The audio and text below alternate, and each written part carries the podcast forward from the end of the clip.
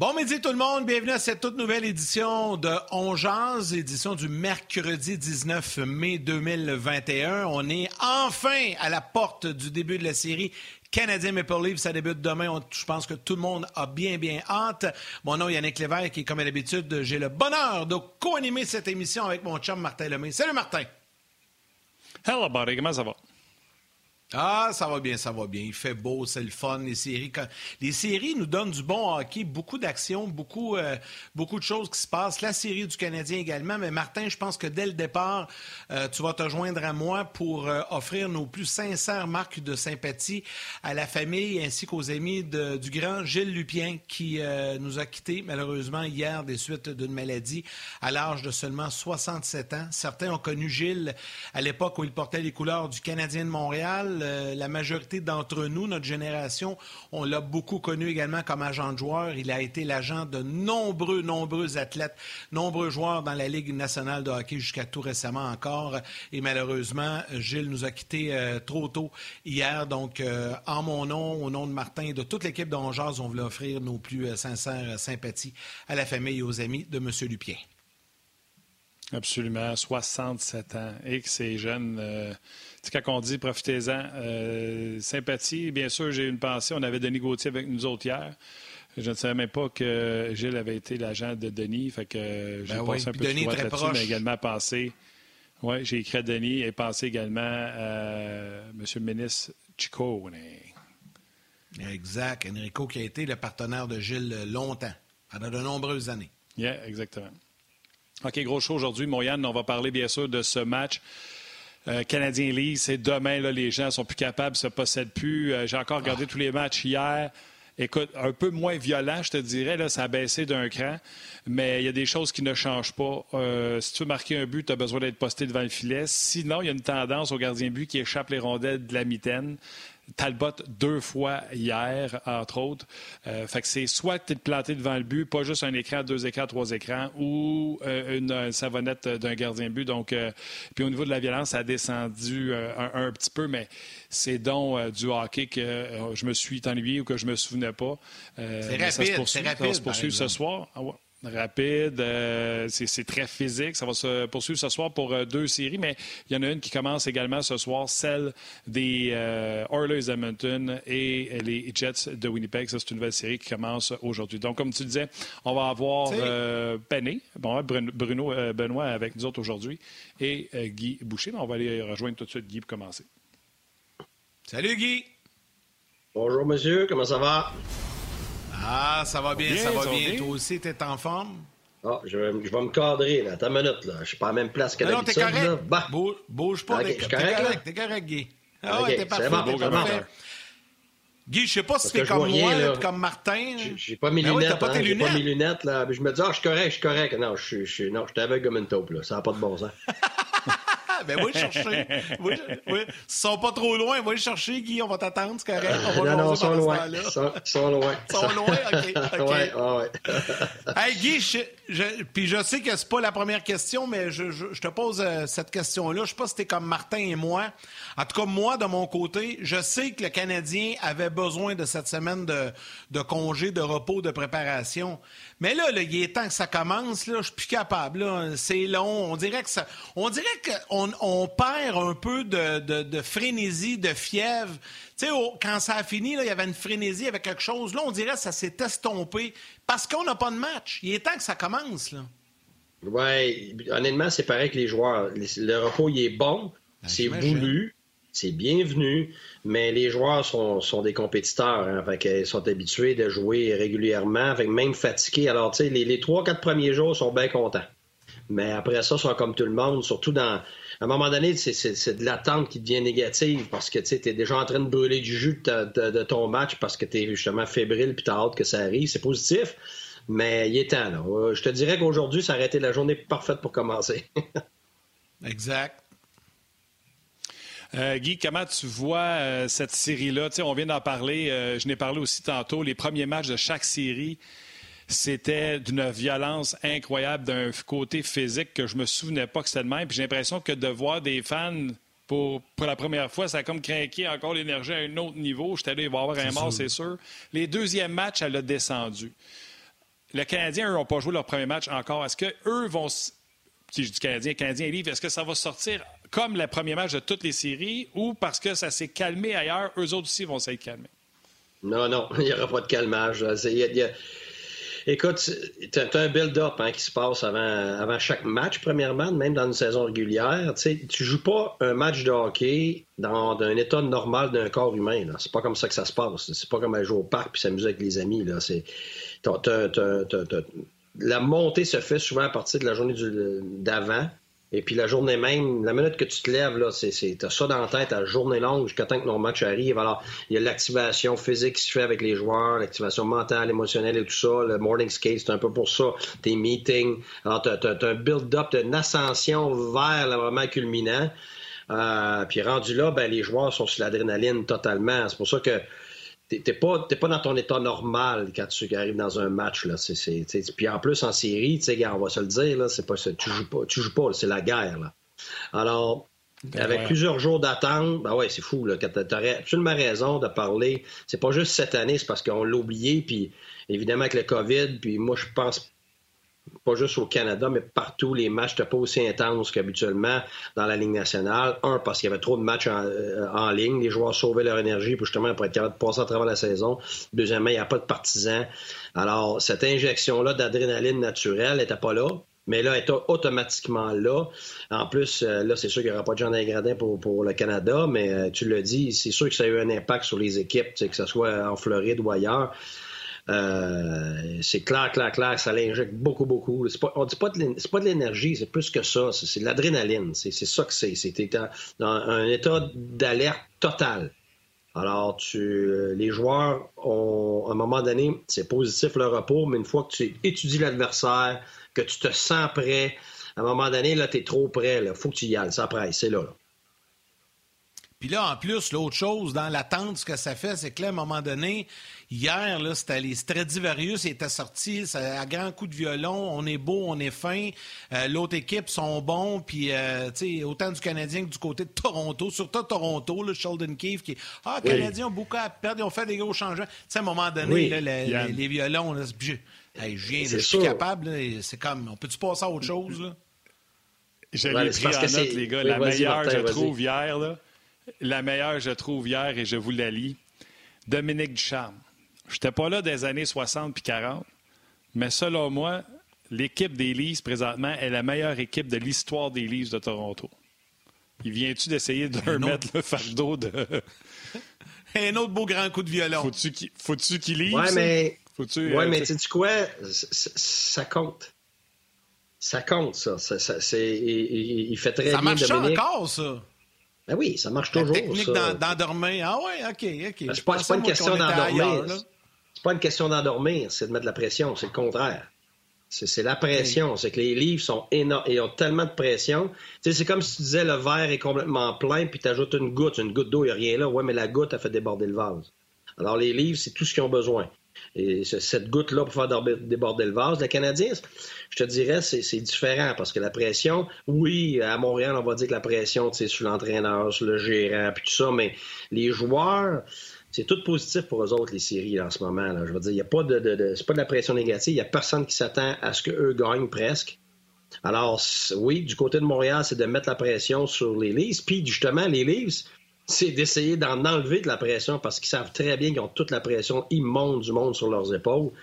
Alors, cette pression-là, là, elle est dans toutes les séries, dans toutes les circonstances, puis elle, va fluctuer avec la série. Et pour l'avoir vécu, c'est primordial dans ton approche, autant avec tes joueurs que par rapport à ce que tu dis publiquement. Beaucoup plus que durant, ben, beaucoup plus que pendant une saison, absolument. C'est même pas comparable. Alors oui, euh, je l'ai vécu des deux côtés. Je l'ai vécu avec des équipes pleines de pression, puis je l'ai vécu avec euh, des équipes qui, justement, n'étaient pas supposées gagner. Ben, c'est justement ce que j'allais dire. Euh, pratiquement toutes les séries que tu as faites euh, dans la Ligue nationale de hockey, on ne va pas euh, écœurer les sénateurs, mais les sénateurs étaient zéro favori dans rien. Puis si je remonte à Tampa Bay non plus, Pittsburgh et Washington qui avaient été, je pense, champions du président avec une saison de 344 points au classement, je pense. C'est quoi qu'il faut faire? Faut-tu leur mettre un doute dès le début quand c'est eux autres qui sont grandement favoris puis toi, tu es négligé? C'est quoi, quoi la, recette si tu es négligé? Ben, c'est un peu ce que je viens de dire, puis tu as raison. Regarde, dans la Ligue nationale, dans la Ligue américaine, c'est différent, on t'a favori. Euh, dans, la Ligue, nationale, j'ai jamais eu une équipe favorite. Là. On t'a pas supposé faire les séries à Tampa, puis on t'a pas supposé faire les séries à Ottawa. Fait quand on est rentré dans les séries, évidemment, Pittsburgh était supposé nous planter, puis après ça, Washington. Puis on a battu Pittsburgh. Puis après ça, Washington, c'était encore pire. Comme tu viens de dire, c'était l'équipe dominante. C'est l'année qui était supposée gagner avec Bruce Boudreau. C'est quoi la recette? Faut-tu leur mettre un doute dans la tête? C'est quoi qu'il faut faire? Ben, c'est parce que ça, revient à ce que je t'ai dit, c'est une question de pression. Ton équipe, tu l'approches. Tu, moi, je fais toujours la même chose. Écoutez, écoutez pas ce que je vais dire publiquement, les gars. Moi, je vais jouer la game. Je vais m'occuper de tout, de tout ce qui est à l'extérieur. Vous autres, de l'intérieur, on va se dire ce que nous autres, on pense, ce que nous autres, on veut faire, puis on va avoir la confiance en des choses bien précises par rapport à l'adversaire. Et puis oui, je vais jouer le jeu, mais chaque série, moi, que ce soit dans le junior, dans le national, j'ai toujours une approche par rapport à l'adversaire. J'en ai une aussi par rapport à l'entraîneur. J'en ai, tu sais, je veux dire, on a vu Patrick Roy avec les années, tu sais, euh, aussi utiliser les médias et tout ça, parce que ça fait partie dans les séries tout le monde va aller mettre le micro dans face de l'autre et dire après, l'autre a dit ci, l'autre a fait ça, l'autre a fait ça. Fait que tu as un jeu qui joue. Alors, faut que tu prépares ton équipe par rapport à ça. Donc, ton approche, si. Donner un exemple, nous autres, avec euh, Washington, j'avais dit avant que la série commence, j'ai dit, garde, on est très conscient que c'est David et Goliath. Alors, déjà, c'était presque impossible que David gagne. Mais nous, justement, c'est ça que je disais à mes joueurs. Les gars, c'est qui a gagné? C'est David c'est pas Goliath. Fait que nous autres, ben, on va jouer là-dessus. Puis justement, j'arrêtais pas de parler de comment il était bon, puis qu'il était fin, puis tout ça. Et puis, il ce qu'on disait aux joueurs, c'est que plus c'est serré, plus ça s'étale, plus c'est difficile, plus ça nous avantage, nous, parce qu'on s'attend à ça. Donc, faut que tu règles les attentes de ton équipe en disant que ça va être en 7, double overtime. Fait que tout ce qui est en bas de ça, c'est du bonus. Donc, tu n'es jamais déçu. Tu perds un match, tu as, de la misère pour une période. C'est normal, on s'en attend.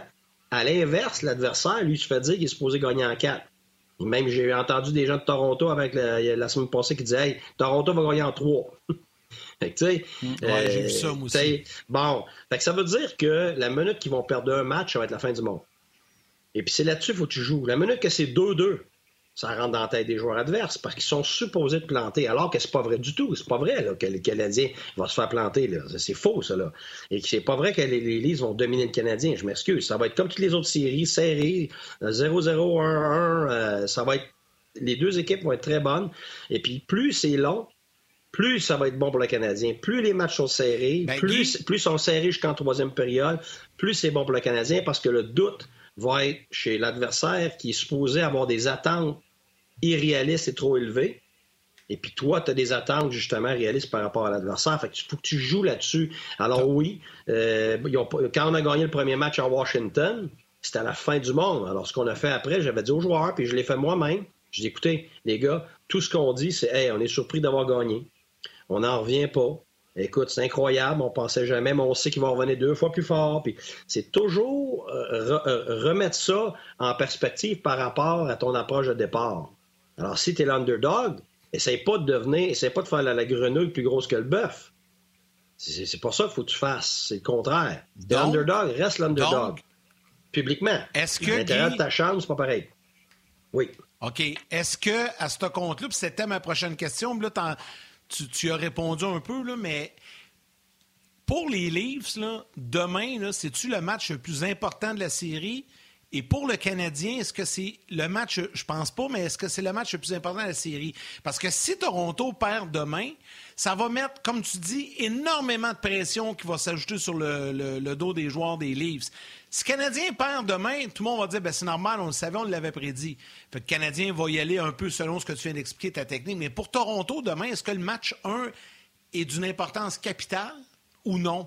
On s'en fait pas avec ça. Non, écoute, c'est sûr que. Regarde, moi, voici ce que je vois. Moi, je vois la série. Les gens me demandent ce que je pense qui va arriver. Je suis pas un devin, là, mais si je, m'en fie à mes 25 ans de coaching, je regarde, je suis pas mal certain que Carey Price va en voler une dans la série. Puis je suis pas mal certain que Campbell va en, foirer une. Fait que ça veut dire que le Canadien devrait au moins gagner deux matchs dans cette série-là. Puis je dis, ça fait longtemps, la minute que le Canadien va gagner un match, que ce soit le premier, que ce soit le deuxième, que ce soit le troisième, ça, va rentrer dans la tête des livres, c'est certain, parce que là, après ça, ça va être la consternation. Comment ça se fait que le Canadien est capable de conditionner? Ben oui, mais c'est normal. Mais à cause qu'il y a tellement de pression chez les livres, les gens s'attendent que c'est pas normal. Alors, que ce soit le premier match, que ce soit le deuxième, peu importe. Mais la, journée où c'est Carey Price, hein, les gens vont trouver ça, mettons, euh, que c'est pas bon que le Canadien se fasse déclasser, puis qu'il gagne, puis c'est Carey Price qui a gagné le match. Moi, je pense le contraire. S'il y a un match que le Canadien gagne, puis qu'il joue mal, qu'il mérite pas le match, mais que c'est Carey Price qui gagne à lui tout seul, c'est la meilleure chose qui peut arriver aux Canadiens. Parce que moi, j'ai été de l'autre bord de la clôture face à Carey Price. Je peux te dire que j'ai aucun gardien de but, moi, que j'ai connu dans toute ma carrière, qui est plus intimidant que Carey Price. Tu sais qu'à n'importe quel moment, il peut te battre à lui tout seul. Et, ce que les gens n'aiment pas de lui, justement, son attitude drabe, il n'y a pas d'émotion, il a tout le temps calme, c'est ce qui fait que ça intimide l'adversaire. C'est ce qui fait que tu es intimidé parce que on dirait qu'il n'y a rien qui le dérange. Il a l'air tellement calme, puis ça a l'air tellement facile de faire les arrêts que ça, c'est intimidant.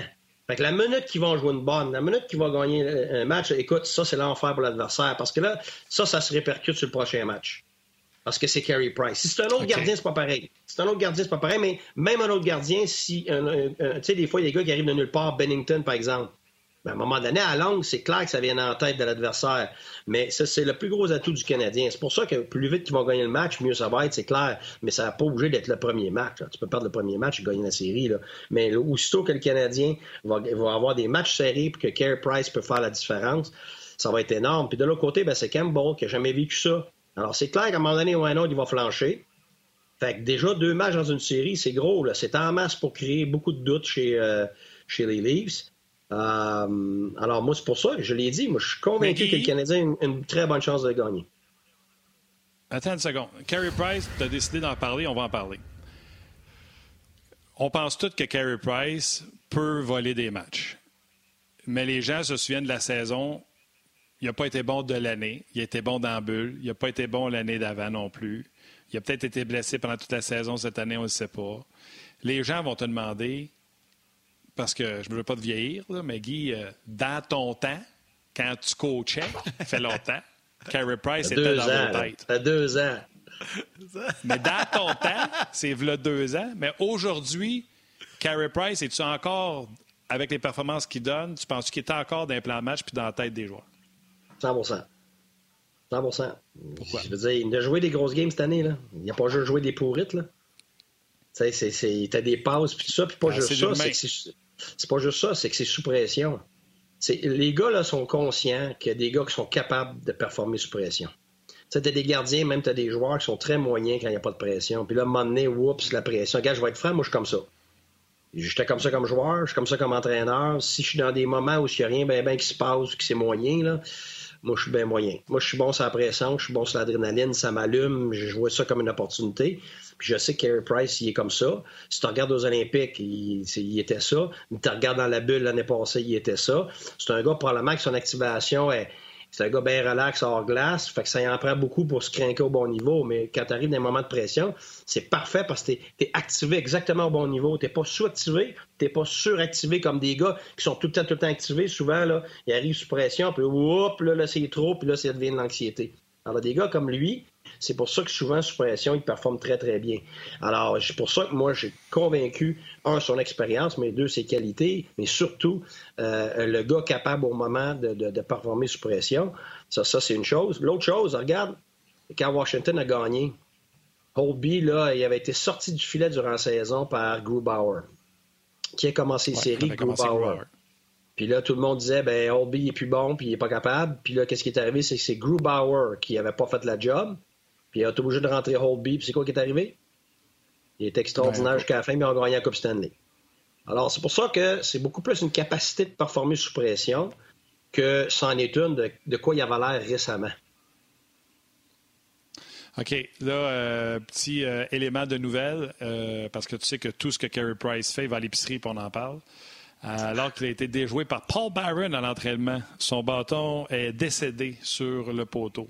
Euh, tu sais, tous ceux qui disent qu'il est très calme, Kerry, moi, je vous l'ai déjà dit, euh, je l'ai déjà vu euh, très fâché dans le vestiaire. Fait que oui, je pense qu'à la base, c'est un gars normal, mais il est capable d'émotion également. Donc, est-ce qu'on bench Paul Barron pour avoir jouets Carey Price en pratique? Et si toi, tu es coach puis tu vois ton goaler numéro un qui perd les, pédales de même dans la pratique, moi, je le sais ce que je penserais, mais je vais te laisser répondre. Est-ce que tu dis, oh non, il est hors de lui ou oh, B, oh, il est en game mode? C'est justement, ça, ça, dépend de l'individu, ça revient à ce que je viens de dire. Chaque individu a son niveau d'activation normal. T'as des gens qui partent la journée, ça les prend trois heures, quatre cafés pour se réveiller. Puis t'en as d'autres, ils se réveillent puis sont partis tout de suite. C'est très personnel, ça. Alors, un gars comme Carey Price, il sait qu'il est bon quand il est activé, puis il sait qu'il est bon sous pression. Fait que c'est la même affaire avec euh, euh, Carlson était pareil. Euh, tu sais où toi t'es. As-tu besoin de te calmer ou t'as besoin de te craquer? Carey Price, donc très drade normalement, donc il a besoin de quoi pour être à son meilleur, besoin de se craquer. Alors, fort probablement, consciemment ou inconsciemment, c'est une réaction justement pour se mettre dans le bon état euh, émotionnel. Parce que, tu sais, les séries, là, c'est beaucoup plus une question de gérer l'émotion et donc la pression que de, gérer ton talent puis n'importe quoi d'autre. C'est la particularité des séries.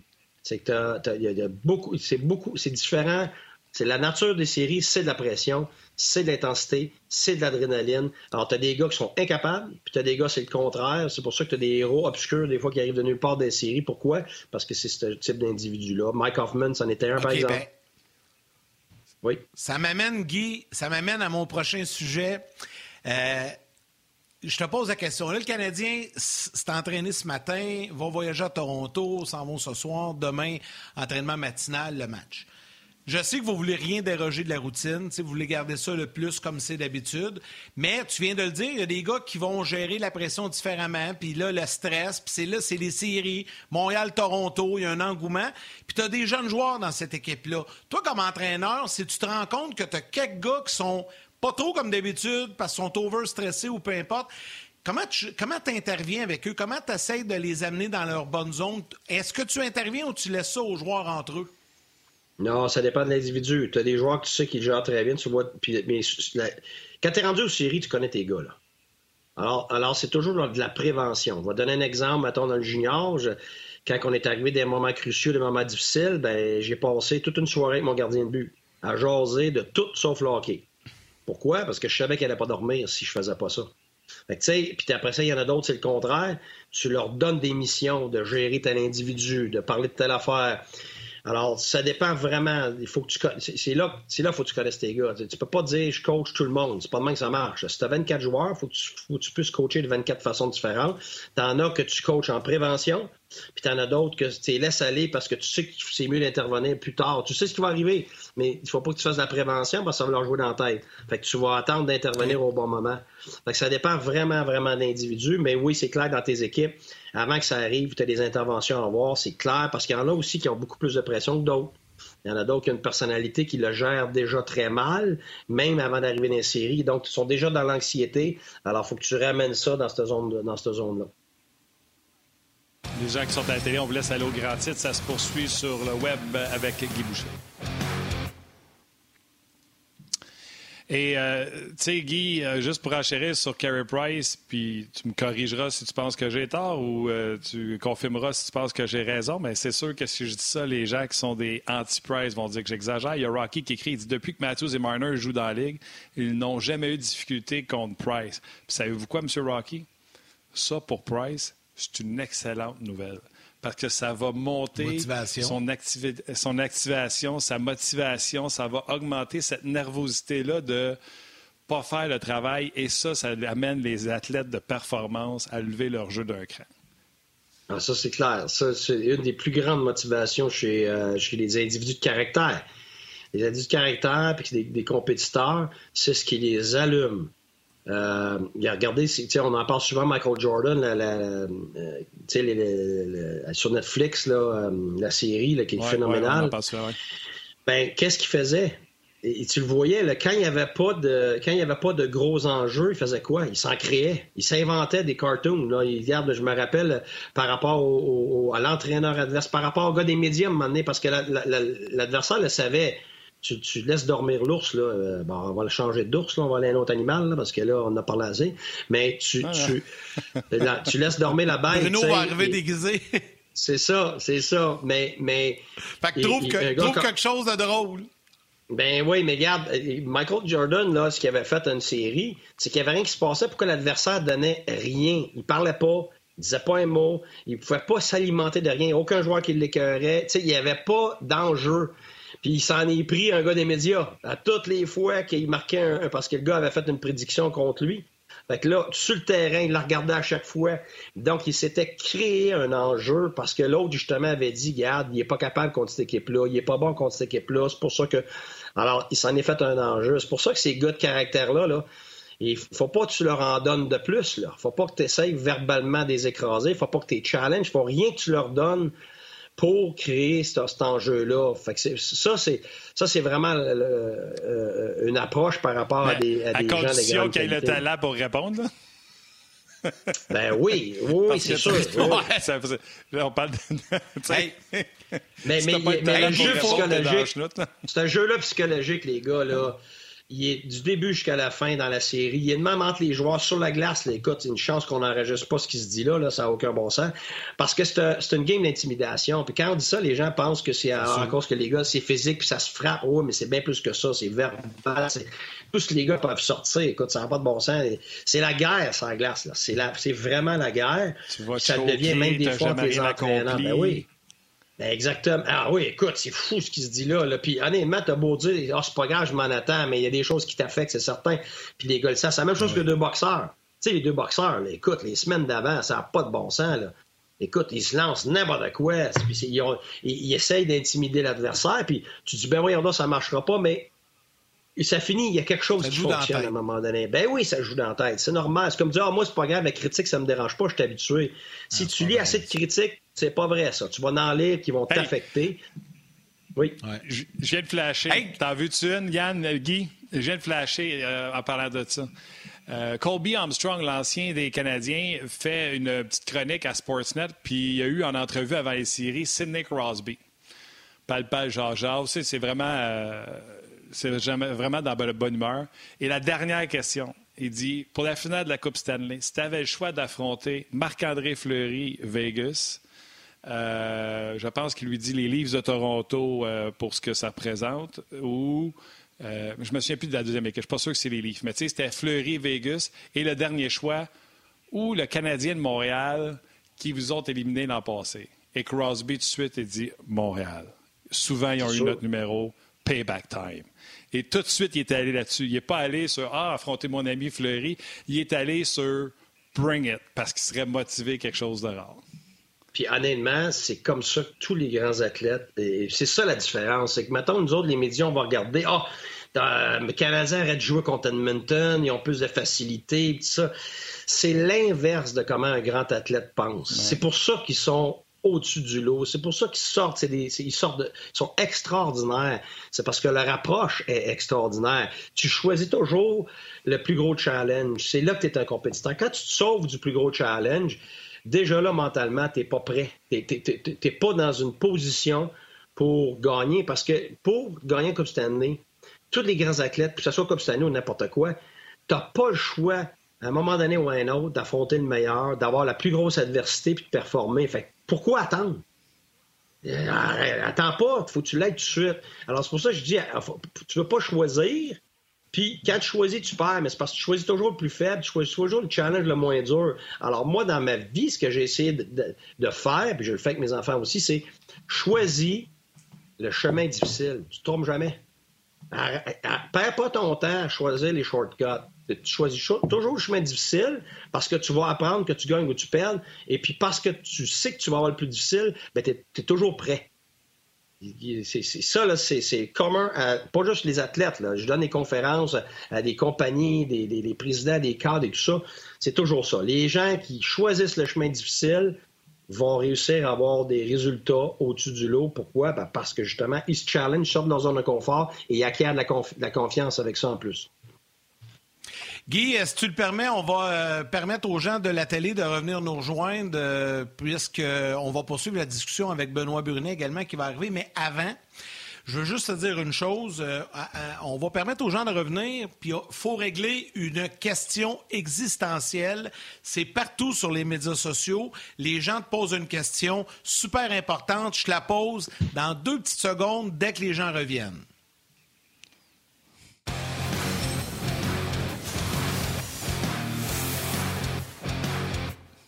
Écoute.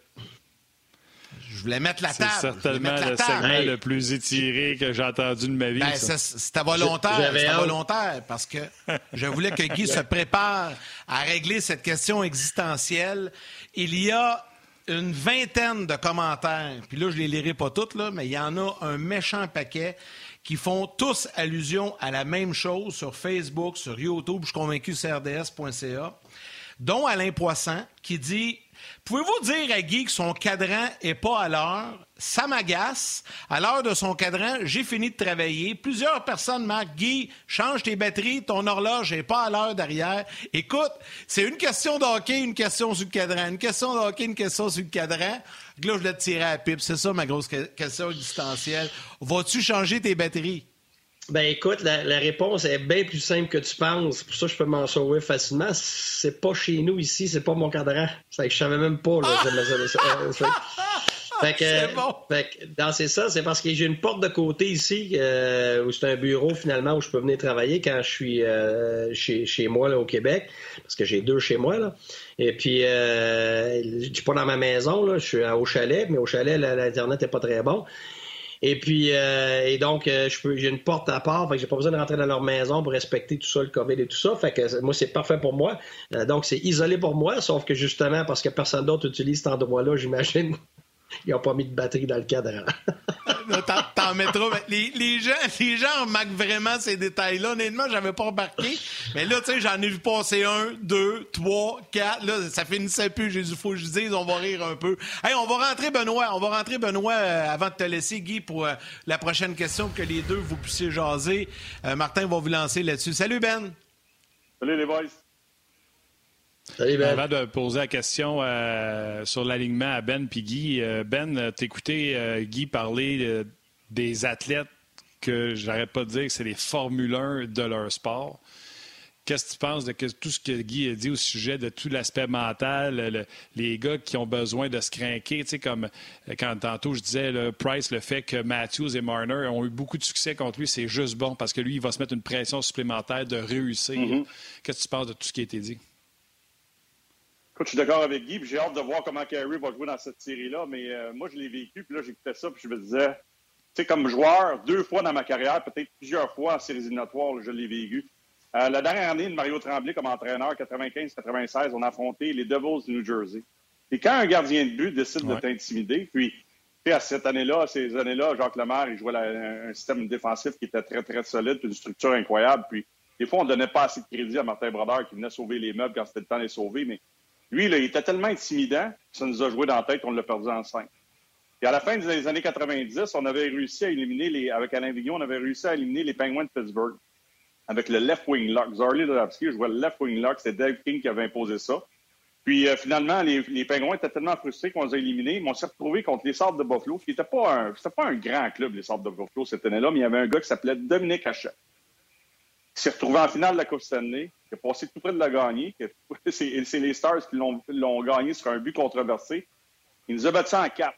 Et à chaque fois qu'on terminait le match ou le lendemain du match, on regardait les chances de marquer pour, les chances de marquer contre. C'était au minimum 18 à 25 chances de marquer pour nous. Et de l'autre côté, 7 à 10 chances de marquer. On avait commencé les séries avec Andy Moog qui était vieillissant. Je pense que c'est Jocelyn qui était venu en relève dans la série contre Buffalo. Andy a manqué de, jeu un peu dans cette série-là. C'était pas de sa faute, mais Dominique Hachek, là, il nous a joué dans la tête, mais pas à peu près dans cette série-là, parce qu'on avait des chances, on avait des chances. Fait que là, le premier match, tu dis, OK, ça peut arriver, il nous a volé. Là, il vole le deuxième. Là, quand tu arrives au troisième, tu dis, oh, là, tu commences à stresser, tu commences à tenir ton bâton un peu plus serré. Tu commences à faire des choses sur la glace que tu ne devrais pas faire au lieu de réagir, ben là, c'est l'instinct qui, qui, débarque, puis là, tu commences à penser. on a perdu en quatre, puis c'est ça un gardien de but intimidant. Fait que j'ai hâte de voir si Carey va être capable de jouer ce rôle-là, parce que moi, j'ai pris le Canadien en 7, je m'en cache pas, puis c'est pas parce que je suis un ancien Canadien, c'est que je crois pas encore que les Leafs de Toronto sont prêts, comme Guy l'a dit, à gérer une pression. Je veux pas te mettre des mots dans, la bouche, Guy, mais moi, je pense personnellement que les Leafs vont avoir de la difficulté à gérer la pression d'être le favori contre le Canadien de Montréal si ça commence à déraper à un certain moment. Ils ne me l'ont pas prouvé au cours des dernières saisons. Et je ne suis pas convaincu qu'ils vont être capables de le faire encore contre le Canadien si jamais ça ne va pas dans la bonne direction pour ce club-là. Ça fait longtemps qu'il n'a pas gagné une série, tu as raison. je suis totalement d'accord. Quand tu parles de la série New Jersey, il y avait Brodeur d'un bord, puis je ne vais pas me tromper, mais je pense que vous aviez Thibault, puis à un moment donné, on s'est tanné, puis on a décidé d'amener Théo. Fait que, tu sais, d'un côté, ça ne rentre pas. Puis de l'autre côté, tu n'as pas la constance, c'est sûr que ça t'ébranle. L'autre bord, ils ont Jack Campbell. Jack Campbell, c'est ses premières séries. Si moindrement, on voit que Kerry fait des arrêts puis que l'autre bord, il passe une savonnette, c'est sûr que ça va leur jouer, euh, ça va leur jouer dans la tête. J'adore ça, ces histoires-là. Je veux vous parler d'alignement, les gars. C'est vrai, c'est bon. Euh, je n'ai parlé un peu avec Guy. Je n'ai parlé tantôt avec Guy un peu. Écoute, j'ai tout regardé les matchs jusqu'à maintenant, à part euh, Nashville, euh, Caroline. J'ai aucun intérêt pour Nashville. Ils vont se faire passer le corps par la Caroline. Mais tous les autres, je les ai tous regardés chaque minute. Les buts qui ont été marqués, c'est avec pas un gars devant le but, ça prend deux puis des fois trois gars devant le but, déviation où le gardien n'a rien vu, et cinq, six savonnettes de lancer que le gardien aurait dû arrêter avec le gant tout du côté du gars, puis qui ont passé. Sinon, là, tu as besoin d'être planté devant le filet. L'alignement du Canadien, Drouin, c'est pas le gars qui allait en dedans des points mis en jeu. Caulfield, Kotkaniemi sont les joueurs qui sont laissés de côté. Pour le premier match, ils vont sûrement venir jouer dans, la série. Mais l'alignement, là, puis, tu sais, je parlais à Guy tout à l'heure, je, je, vais faire une autre parenthèse. Le Wild, mais surtout, moi, j'ai pris Vegas, puis je, me demande, je, suis pas sûr, je ne le regrette pas, parce qu'à défensive, ils ont six vétérans. Du côté de Vegas, on gère les deux jeunes. À défensive, sa troisième paire. C'est la guerre devant le filet. Les commentateurs disaient à un moment donné, le Wild ont remporté la guerre devant les deux filets, devant le leur et devant celui des, des, Knights de Vegas.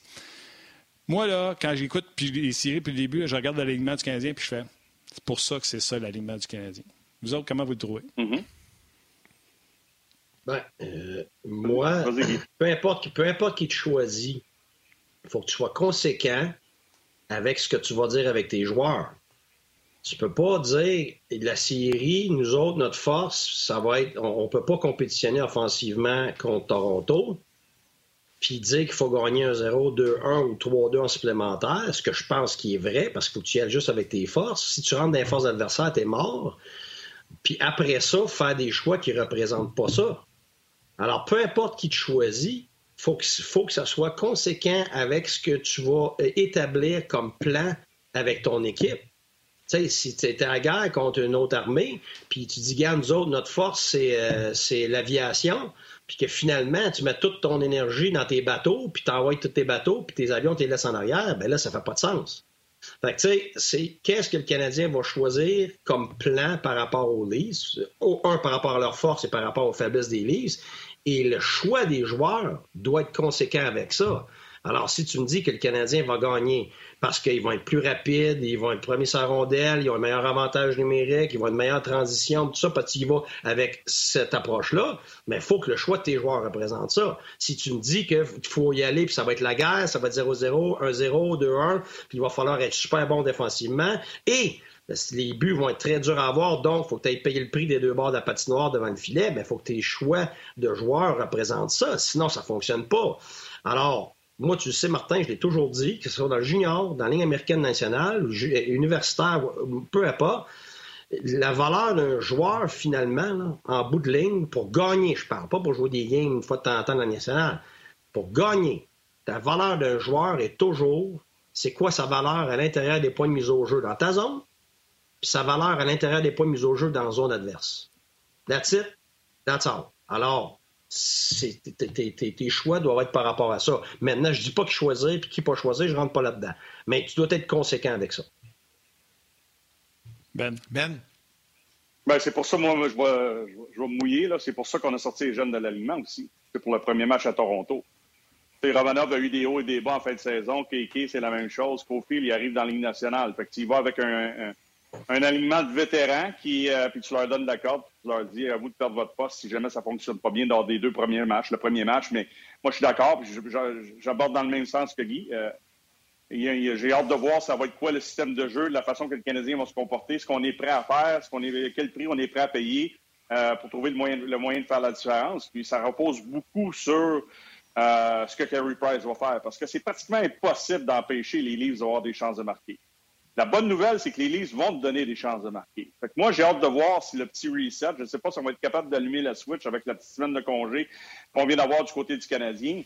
Mais la structure, pour moi, va vraiment être importante. Puis quand tu regardes la structure, c'est pas juste pour un trio, c'est les quatre trios. Tu, vas donner de la corde au trio de Matthews, tu vas donner de la corde au trio de, Tavares du côté de, des Leafs, tu vas donner moins de cordes à ton troisième trio, tu vas donner moins de cordes à ton quatrième trio parce qu'ils ont des standards respectés, puis ils ont un, ils ont un système de jeu qui doivent... Euh, qu'ils doivent respecter quand ils sont sur la glace. Moi, je pense que les quatre trios du Canadien, puis là, je parle même pas des défenseurs, il faut qu'ils fassent la job. Il faut que le système soit pareil pour tout le monde, pour que personne soit mélangé sur la glace. je veux dire, c'est sûr que ton système de jeu est probablement différent quand tu affrontes Matthews et Tavares que quand tu affrontes le trio de, de Spezza et Thornton. Il y a des ajustements parce que tu ne veux pas les laisser patiner, tu ne veux pas les laisser prendre la vitesse dans la zone centrale. Mais le Canadien m'a prouvé contre Edmonton que quand il était dans la bonne zone au niveau de la concentration, on était capable d'enlever du temps et de l'espace. Puis moi, je pense que c'est la seule façon de gagner contre les Leafs de Toronto. Temps, espace, temps, espace, temps, espace, ça crée quoi? Ça crée de la frustration. Quand tu commences à créer de la frustration, puis les gars qui sont supposés à mettre dedans, à la mettre pas dedans, c'est là qu'ils commencent à tricher. Et quand les gars trichent, c'est là que tu peux peut-être trouver le moyen de surprendre les Leafs. Je dis pas qu'ils vont gagner, mais si on est capable de faire ça, puis l'inconstance du Canadien en fin de saison m'a créé un doute, mais j'ai quand même choisi le Canadien, puis ça va reposer. Comme le premier match contre Pittsburgh l'an passé dans Bill, souvenez-vous de la performance de Carey Price, le premier match. Ben, Carey, quand c'était le temps, ça a cassé devant lui, il a fait des arrêts spectaculaires, puis là, les, on, dirait que, on dirait que les Pingouins étaient pris au dépourvu. Fait que euh, j'ai l'impression qu'on peut peut-être répéter ça, mais j'ai hâte de voir si euh, la Switch ou le dimmer, je ne sais pas quoi, qui va s'allumer rapidement, euh, ça va être prêt pour le match de demain contre, contre, contre Toronto. Ça va être bon, en tout cas, ça, c'est certain. Écoute, euh, Guy, on te remercie beaucoup pour ta participation ce midi. On va te libérer. On va te permettre d'aller t'aller tâcher des batteries pour changer dans ton horloge. J'achète rien parce que c'est pas mon horloge, mais je vais lui dire, ils vont rire. c'est bon. c'est donc bien cheap. Tu prends son Internet, tu pourrais y en acheter. Ouais, là, là, je me sens mal, t'as raison. T'as raison, Martin Lamé. Ça m'écœure, mais t'as raison. Et je terminerai sur une citation Attends un petit peu, attends un petit peu, Guy. Je terminerai sur une citation d'un auditeur qui vient d'écrire sur Facebook. Denis Bérubé, lâchez les horloges, cadran et montre de Guy. Price va remettre les pendules à l'heure demain. Oh! Denis Bérubé. Attends. La trouve bonne. Salut, coach. Dans ce sens. Salut, messieurs. Dans ce sens, j'aurais pu te lire. Ciao, Guy. Dans ce sens, j'aurais pu te lire Léona euh, qui dit euh, l'important, c'est pas l'horloge de Guy soit à l'heure. L'important, c'est que l'horloge du Canadien soit à l'heure et commence le match à l'heure. C'est bon, c'est bon. C'est Léona qui a dit Et puis je sais que Martin. je, sais, Martin, c'est toi qui choisis les étoiles. Là, fait que je te mets un peu de pression. Là. Denis Bérubé, je la trouve très bonne sur Facebook. Ouais. Fait que c'est rare que je te fais une petite pause comme ça, mais là, je t'en fais une live. Ben, c'est gentil de dire que c'est moi qui est prêt, mais pas moi, c'est Rock. Fait que. Ah, ben vous êtes les deux, là, c'est correct.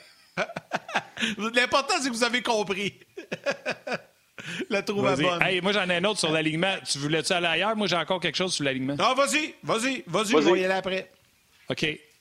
Ben, les gens aussi, il faut qu'ils comprennent. Puis je dis les gens, c'est pas juste les fans, il y a des gens dans les médias qui ne comprennent pas. Là. Euh, Canadien n'a pas le dernier changement. Fait que euh, ça se peut que l'alignement soit différent à Montréal. Et de mettre Weber avec Merrill, parce que Chirot, on a trouvé qu'il faisait une bonne job à droite, je trouve ça bon. Ça veut dire qu'à chaque fois que Matthews ou Tavares sont sur la glace, tu es sûr d'avoir la bonne paire sur la glace. Dans le sens que tu vas essayer de jouer Edmondson puis Petrie. Mais si jamais tu fais poigner flat foot, c'est pas Merrill puis Kulak. Ça va être un de tes bons tough. Parce que Chirot, Weber, Edmondson, Merrill puis euh, Petrie, ça va être tough devant net. Oui, je suis d'accord avec toi. Ça stabilise tes, ça stabilise tes trois duos de défenseurs. Fait que là, tu as, un défenseur sur chaque duo qui est capable de brasser. Fait que ça, c'est, j'ai hâte de voir comment Haché va, va jouer demain. Là. Ça déjà un petit bout de temps qu'il ne joue pas. Euh, le rythme, la vitesse, ça, là, euh, des présences courtes, j'espère au début. Puis j'espère que le Canadien va être prêt à jouer pour pas qu'on passe trop de temps dans le territoire offensif euh, ou défensif, là, comme on, dans le territoire du Canadien. Là. Ça, j'ai hâte de voir ça. Moi, tout ce que je souhaite, c'est que Merrill soit prêt à jouer.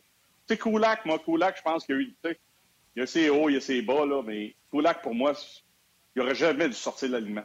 Même quand on a décidé de donner la chance à Merrill par Gustafsson de jouer des matchs. Merrill, pour moi, c'est un vétéran. Là, il était content de venir à Montréal et de sortir de Détroit. Là. Il m'a pas prouvé grand-chose. Là, tu sors Romanov, puis je sais que Romanov, lui aussi, là, en fin de saison, il s'est fait prendre devant le filet, ses couvertures à un contre un. Là, euh, son bâton qui n'était pas toujours bien positionné. Présence de 8 minutes.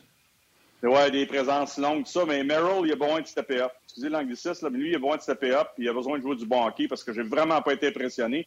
Puis on a besoin d'un gars comme ça là, pour dans les séries. C'est plate pour Romanov, puis, mais ça fait partie du hockey. Là, mais lui, là, faut qu'il joue au hockey. Il faut qu'il soit meilleur, qu'il soit plus combatif, qu'il soit plus incisif quand il saute sur la glace. J'ai pas vu ça, mais ton point est très bon. Moi, j'aime ça, là, comme puis, l'alignement en tant que tel, là, c'est une chose il y a beaucoup de gens, puis même moi, je me questionnais sur la présence d'Anderson avec Perry puis, euh, Stahl, parce que je me dis, ils vont être capables de le suivre, tout ça. Là. Mais on sait une chose, c'est que la minute que le match va commencer, après 10 minutes, là, les trios peuvent être changés, les autres défenseurs peuvent être changés. Après une période, ça peut changer. Après, après 30 minutes, ça peut changer. Fait que ça ne me stresse pas trop trop. J'ai juste hâte de voir l'alignement partant. Ça va, ça, va devenir inchangé. J'ai hâte de voir comment le Canadien va sortir. Mais après ça, c'est au coach à s'ajuster si jamais il y a des joueurs qui ne performent pas à hauteur, puis il va être tes meilleurs. Exact. Puis, tu sais, la quatrième ligne, mettons, de Spezza débarque, là, puis euh, tu as une mise en jeu dans ton territoire. Tu n'es pas obligé d'envoyer du duo Weber-Merrill. Tu peux retourner Weber avec Sherrod parce que la mise en jeu est dans ton territoire. Ah oui. Mais à toi, fois, tu ne seras pas dans ton territoire. Exact. Mais à toi, fois, tu ne seras pas dans ton territoire. Tu peux envoyer n'importe quel père de tes trois pères puis tu n'es pas mhm. supposé d'être dans le trou. Puis là, après ça, tu t'ajustes. Ah, on est dans notre territoire, oups, je vais envoyer le Manson euh, Petrie ou Charrot avec euh, Weber. Là, là, les matchs comptent. Tu coaches à toutes les présences. C'est une décision mhm. qui va se prendre. C'est ça qui va être le fun. Oui, d'accord. 100 ben, on parle-tu un peu, euh, parce que tu m'en as parlé ce matin, puis là, ben, le fait qu'il ne sera pas de l'alignement, euh, tu voulais nous parler un peu de KK, euh, Kotkaniemi, euh, le fait qu'il ne soit pas dans l'alignement de départ dans cette série-là. Tu dis qu'il faut être patient, mais là, tu as quand même certains doutes concernant KK. Bien, doutes, oui. moi, j'ai aimé, écoute, quand, quand, Dominique Duchamp a commencé à parler du clou qui, qui a croché, là, oui, c'est correct de parler de cette façon-là, mais.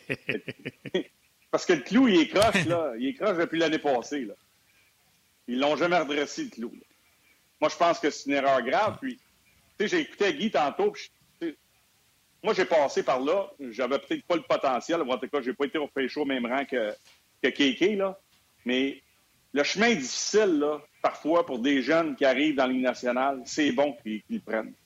Le chemin difficile, là, je fais même pas une comparaison, là, mais je regarde Kachuk qui joue dans un, environnement complètement différent où il est assuré de son temps de jeu, il est assuré de son temps de glace, il est assuré d'être là à tous les matchs. On va travailler avec lui.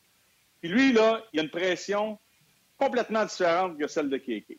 Mais c'est un gars que quand il saute sa glace, c'est un gamer. Il veut faire la différence. Keke, là, Saku Koivu a dit à sa première année, avant qu'il arrive ici, on devrait le garder en la Finlande au moins un an, peut-être deux. On l'a amené, on l'a fait jouer, il m'a surpris. Mais quand il y a eu sa baisse de régime, je sais que je le répète, je me tue à le faire depuis un bon bout de temps. L'année passée, au mois de novembre, on ne l'a pas renvoyé dans les mineurs. C'était le temps de le faire. C'était le temps de faire ce qu'on a fait à, Ottawa avec Batterson. C'était le temps de faire la même chose avec Josh Norris à Ottawa. Tous ces gars-là ont joué des matchs, puis on les ramenait, puis on les testait. Au lieu de leur dire, tiens, fais-toi le club. Comme on a fait avec euh, Edmonton, avec les Nugent Hopkins, les Taylor Hall, tous ces gars-là. Là.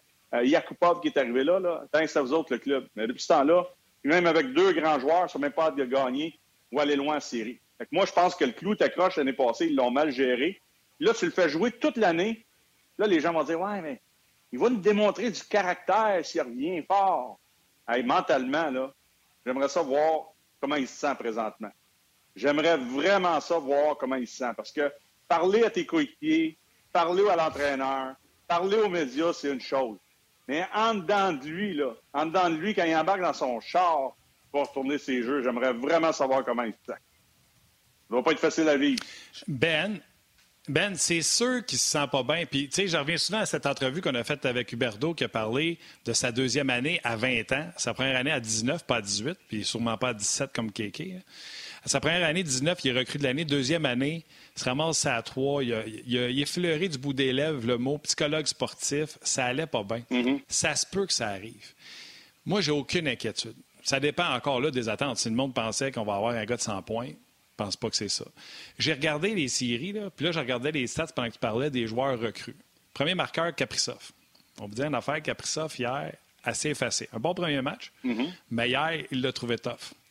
Toutes les autres après, là, sont pas en série. Ils sont toutes dans des équipes qui font pas les séries.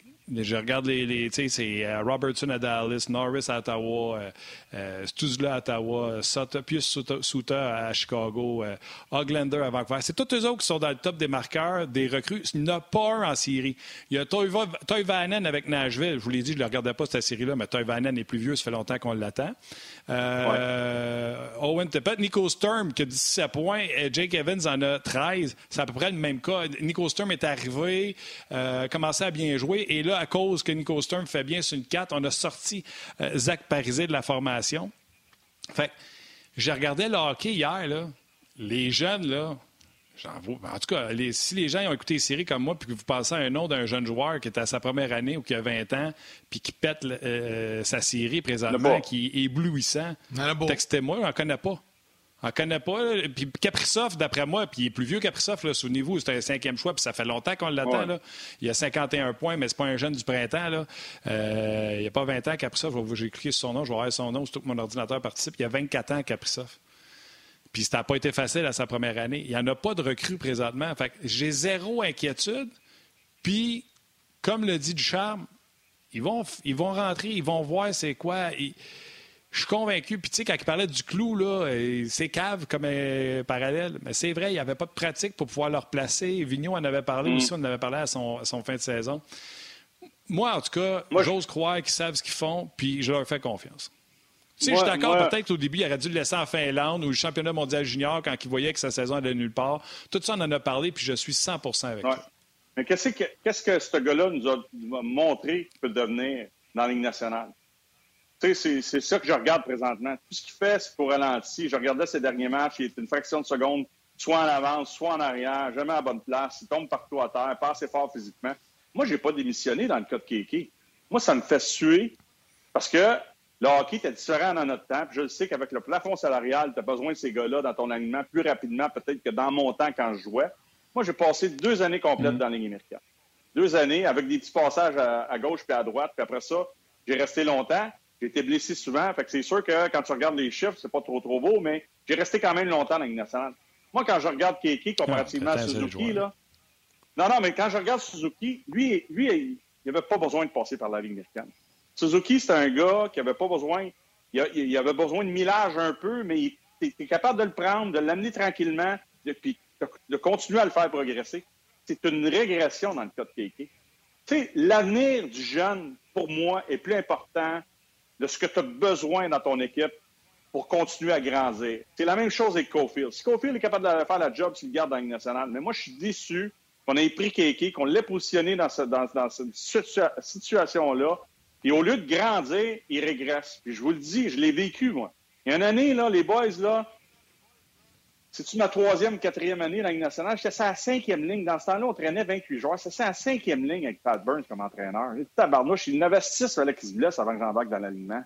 Mentalement, là, j'étais pas là. Je suis retourné, je suis retourné dans les mineurs, puis après ça, j'ai recommencé à avoir du fun à jouer au hockey dans les mineurs parce que je ne jouais pas, puis je faisais juste fatiguer. Je suis convaincu que Kéké comme ça. Attends une seconde, Ben. Dis bye à ma mère, Ben. Bye, bye. bye les, gens, les gens de la télé. c'est ça. Ah, c'est bon, hey, oui, hey, vite, vite, ça, vite, vite, avant que je t'amène sur ton, sur ton prochain sujet, l'histoire du clou a fait jaser. Puis Ben, il y en a qui ont commenté sur Facebook. Je t'en lis deux, trois, juste pour le fun de s'amuser. Marilyn Arsenault dit Ouais, mais Benoît, changer un clou qui est croche par un vieux clou rouillé, c'est-tu mieux? Lol. Après ça, il y en a un autre ici. Marc-André Martin Mas qui dit Faut tu le changer rapidement avant qu'il rouille, une fois qu'il est croche? Euh, puis il y a François Richard qui dit Pourtant, on a un clou de finition, Caulfield. Juste pour rire. Je trouvais, je les commentaires le fun des gens. C'est des, des, des petits commentaires amusants. Hey Ben, on, va lâcher le Canadien un peu, euh, puis je veux, parce que je veux qu'il nous reste moins de temps, mais je veux qu'on ait le temps d'en parler. Euh, tu voulais me parler de Marc-André Fleury, puis hier, euh, encore une fois, il a été sensationnel dans le match 1 malgré la défaite. Hier encore, même Martin, quand il écoutait le match, il m'a texté, Fleury est encore une fois très solide. C'est incroyable, pareil, ce gars-là. Euh, c'est sa 15e participation consécutive en séries éliminatoires. C'est le premier gardien de l'histoire de la Ligue nationale à, le faire. Et il le fait de façon remarquable. Il a pris la relève de Leonard cette année haut la main. Et là, il poursuit. On dirait qu'il est en mission, ce gars-là. C'est fou. Pourtant, il a gagné trois Coupes Stanley. Non, non, c'est, pour moi, là, c'est. Euh, je sais pas même s'il a comment le, décrire? C'est exceptionnel. C'est même pas assez gros comme mot pour moi dans le cas de Marc-André parce que je regarde son âge, puis je le regarde travailler devant le filet de la façon qu'il bouge, parce que c'est un gardien de but qui est acrobatique aussi. C'est pas juste, c'est pas un Carey Price qui se déplace euh, droite, gauche, chambre, droite, gauche. De temps en temps, Carey va s'épivarder puis va faire ses arrêts spectaculaires. Là, mais Marc-André, ça fait plus partie de, son, de son style. ça me fait penser à Billy Ranford quand il, quand il gardait les buts pour les, euh, les euh, puis Joe, ces gars-là, là, les Oilers, puis Joe avec les Leafs, c'est des gars qui étaient pas qui étaient pas toujours dans le même pattern, mais qui trouvaient le moyen de faire les arrêts. Puis Square, c'est ça. Puis moi, ce qui m'impressionne le plus, c'est qu'il est encore là, il aime ça, il, il, prend soin de son corps, c'est sûr, parce qu'à 36 ans, il est encore très, très performant. Fait que veut dire que la passion est encore là pour se préparer euh, mentalement et physiquement pour aborder des saisons de Ligue nationale sans savoir s'il va être le numéro un ou le numéro deux, comme il a vécu avec les Pingouins et comme il a vécu présentement avec les, les, de Vegas. On, sait que Leonard a eu des problèmes un peu à l'extérieur de la glace au niveau mental. Il s'est bien repris, mais cette année, là, à propos du vaccin, il a fait une citation qui disait que la Ligue nationale lui avait menti, ta, ta, ta euh, qu'il voulait retrouver un peu euh, son, son, mode de vie auparavant la COVID, tout ça. je ne sais pas si ça l'a affecté encore mentalement, Robert Leonard, puis il a le droit de l'être si jamais c'est le cas, là, mais tu sais, en as un qui est prêt à prendre la relève. Marc-André est là, il est prêt, il chiale pas, il bougonne pas. C'est un bon gars, un bon coéquipier. Il saute devant le filet puis il fait le job. Tabarnouche, je dois peut-être être content à Vegas de l'avoir. Ben, Ben, deux mots en plus. Il performe low maintenance. Ouais. Tu n'as pas besoin de te demander, il est debout dessus, il est-tu content, il est-tu low maintenance. Euh, Robin Leonard, là, on l'a dit, là, puis il a fait, je pense, quelque chose de très grand pour la société et la société dans le sport mm-hmm. de euh, faire tomber les barrières au niveau de la maladie mentale. Mais ça vient avec de la maintenance, on comprend, on s'entend, on ne juge pas, mais c'est un fait. Il y a de la maintenance à avoir autour de Robin Leonard. Marc-André Fleury, mm-hmm. c'est zéro. C'est zéro maintenance autour de ce gars-là parce qu'il est content d'être à l'arena, il ne fait pas de trouble, il ne fait pas de vagues. Il tape ses pattes de ses chums qui font des vies des rondelles. Je regarde depuis deux games. Il flatte encore son poteau quand il y a eu le poteau, la barre horizontale hier. Euh, puis, c'est quoi, là, il parlait, les commentateurs à la télé hier, il parlait que Marc-André avait changé un peu certaines choses. Puis j'ai hâte, Yannick, je me fie toi qu'on l'ait en entrevue à m'emmener. Marc-André, c'est quelqu'un qui challengeait beaucoup les lancers. Et euh, Marc-André, euh, cette année, a décidé de reculer un peu plus à son filet. De toute façon, il y a l'athlétique, les, qualités athlétiques pour aller faire les arrêts. Et je trouve que ça le sert à ravir, ça le sert très bien euh, présentement parce que tu as vu Fiala hier, il y a eu une chance en or sur lui, il était mm-hmm. à portée de lui, puis il est resté là dans le fond de son filet, puis l'arrêt parce qu'il a la vitesse pour ça. Ah non, Marc-André Fleury, c'est c'est vraiment chouette ce qui arrive. Puis, tu sais, encore une fois, hier, un peu à l'inverse du premier match, le Wild est sorti très fort. Marc-André a tenu le fort. Je pense que c'est 17 lancés en première période au 19. Puis après ça, les, Knights se sont placés, puis ça a marché. Moi, je vais vous dire une affaire. Ah, je suis content qu'il ait mis ça d'un dent à Debord. L'année passée, je me souviens dans la bulle, moi, il a manqué de respect à Fleury. le Fleury vient d'y mettre d'un dent. Il, vient de sauver sa job. Encore. Parce que alors, ah moi, je te le dis, je l'ai eu, lui. Mais c'est-tu qui qui manque au, euh, Nice de Vegas? Parce que, honnêtement, si j'avais à reprendre ma prédiction, Yann, on l'aime tous, Marc-André Fleury, mais tu sais, je t'avais dit, la raison pourquoi je prends les Knights, ils ont un meilleur gardien que le Wild. Mais je regarde la série, ils ont une puis on vantait la profondeur de Vegas. La profondeur de Minnesota est méconnue. C'est exceptionnel ce qu'ils ont sur les quatre trios, comment ils travaillent de la même façon, avec acharnement, comment ils jamment le net de l'autre côté. Si j'avais à refaire ma prédiction, je serais peut-être le seul qui prendrait Minnesota. Ils sont impressionnants. Une été de Marc-André Fleury, c'est facilement 2-0 dans cette quand tu veux. Puis, sais-tu qu'est-ce qui, sais-tu qu'est-ce qui manque? Ouais, mais là, tu parles avec ton cœur. Sais-tu qu'est-ce qui manque au Nice de Vegas? tout le monde en parle présentement. Les dents, les dents vont te tomber. Max Pacioretty. il était ah supposé remporter la division. Il a manqué six derniers matchs. Ils ont échappé à la division. Il ne se passe rien en avantage numérique. Non seulement ils disent qu'il manque Match Pacioretty, mais que Mark Stone n'est plus le même sans Max Pacioretty. Quand j'écoutais ça, j'étais là, ben voyons d'autres choses.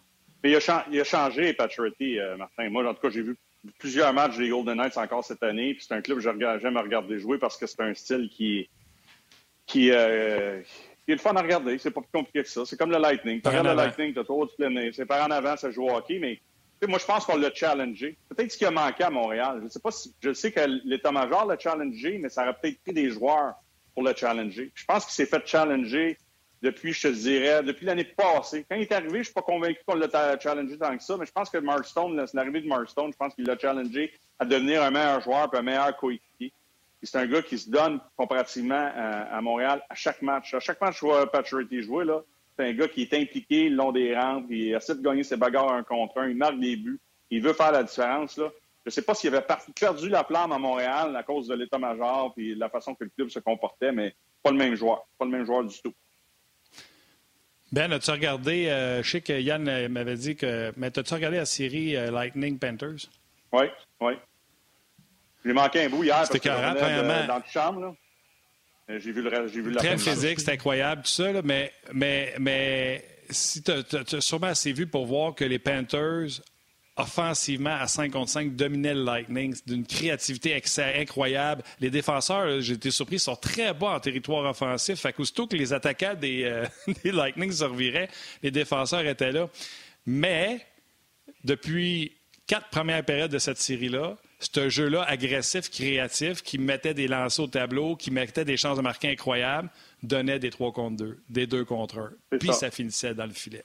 Et à 2-0 hier, après une période, d'après moi, Canville, d'après moi, Canville a dit Regardez, les gars, si vous voulez apprendre à jouer en série, commencez là. Si vous faites des échanges de chances de marquer comme ça, vous allez perdre contre le Lightning. Eux autres, ils jouent de la bonne façon, l'autre bord. Pointe se repli, il vient faire tous les jeux de l'autre bord. Et tu as vu un changement entre la 1 et la 2. La 2 puis la 3, ça a été mm-hmm. beaucoup plus conservateur du côté des Panthers parce que tu peux pas jouer du run and gun de même dans les séries.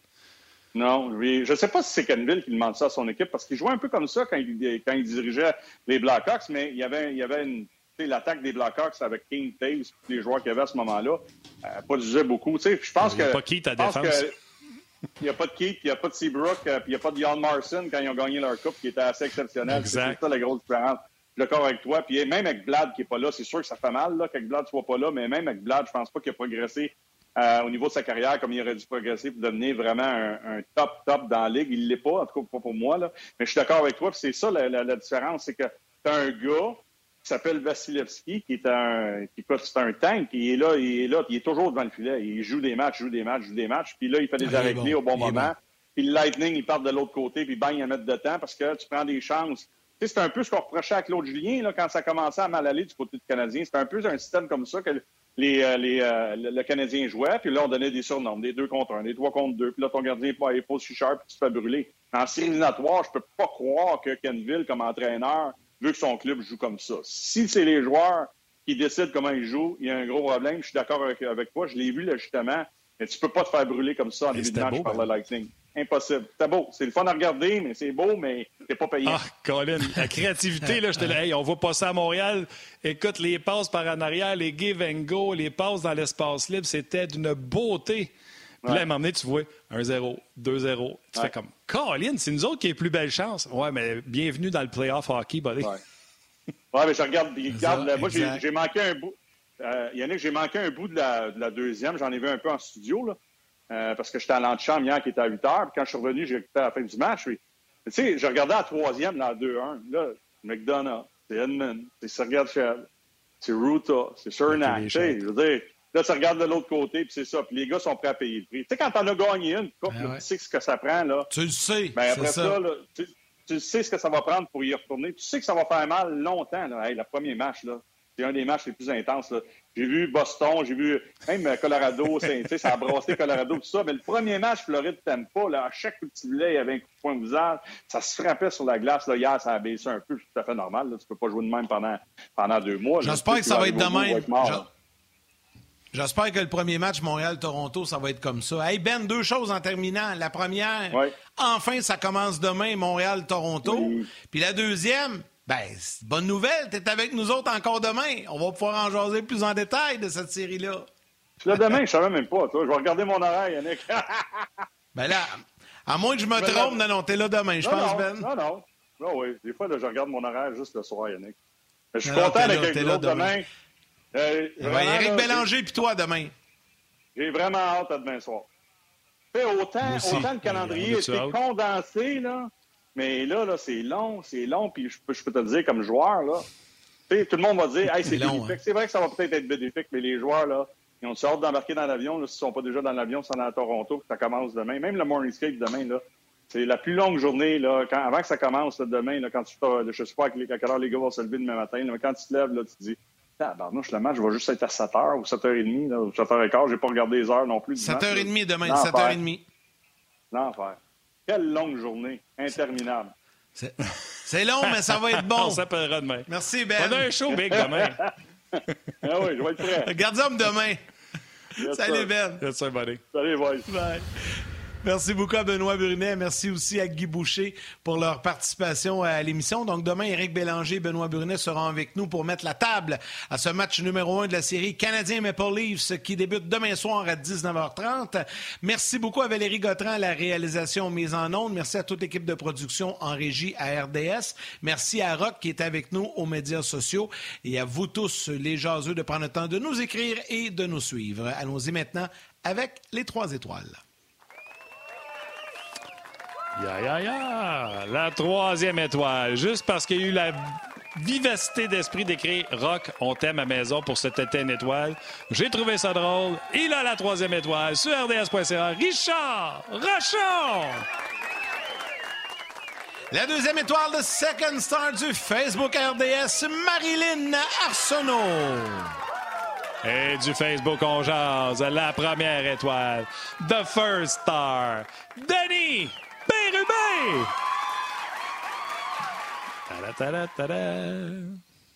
Et voilà. Ah, il en reste un autre avant la game. Mais c'est pas grave, Yann. C'est vraiment pas grave. Je sais que les gens s'ennuient, là, mais je suis fébrile à chaque soir à 7h30. On dirait que je retrouve euh, des amis que j'ai pas vus depuis longtemps. Revoir des équipes que ça fait longtemps que j'ai pas regardé parce qu'on s'est tous fait poigner cette année à vouloir regarder la canadienne. Euh, écoute, je tripe. C'est vraiment bon, les séries. Ce soir, on va revoir le match numéro 3 à Washington-Boston et il y aura le premier match entre euh, Edmonton et euh, Winnipeg. Ce serait intéressant aussi. Fait que, mon chum, prends soin de toi. Il y a eu des bonnes nouvelles gouvernementales hier. Il y aura peut-être des partisans, excusez-moi, des partisans au match numéro 6. Oui, match 6 qui aura lieu à Montréal. Donc, ça s'en va du bon bord. Continuez de vous faire vacciner. Yann, on va prendre une marche. Allez, tout prendre une marche. Ça fait du bien. Puis on se rejase demain.